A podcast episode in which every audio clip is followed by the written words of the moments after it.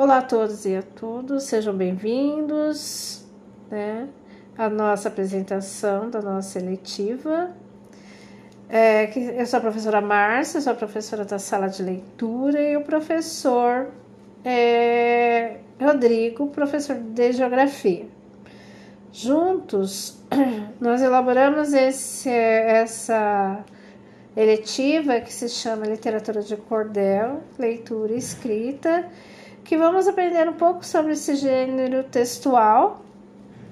Vamos aprender também sobre a, a cultura nordestina, porque a literatura de cordel é uma arte é, nordestina, né? uma cultura nordestina muito presente, muito viva ainda. Uh, vamos aprender a rimas, a poesias, a métricas, enfim. Serão aulas prazerosas, serão aulas é, participativas. É, eu espero que vocês participem e nós vamos encerrar aqui com um poema de Cordel que ele fala muito é, sobre essa nossa seletiva. Eu espero que todos gostem. Eletiva de Cordel é do autor Carlinhos Cordel nós fizemos algumas modificações, tá? Para ficar bem mais parecido com aquilo que nós iremos apresentar. Nossa seletiva chama-se Literatura de Cordel, Leitura e Escrita, que vai nos ensinar a fazer rimas a quem quer ser menestrel, a metrificar o verso, criando seu universo num pedaço de papel.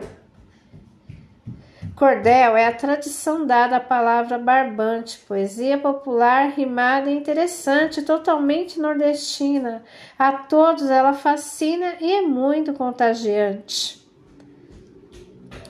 O cordel contém as regras para quem quiser criar estrofes de seis ou sete versos, não podem faltar. Métrica, rima e oração vão manter a tradição e as histórias nos contar.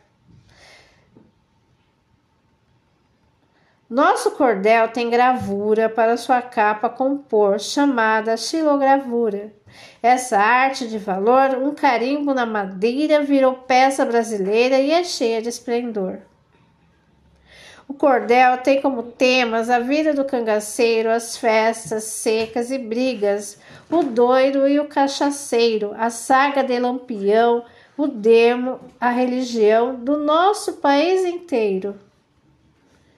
Falaremos de tudo um pouco, de rimas interpoladas, rimas ricas, rimas pobres e rimas emparelhadas.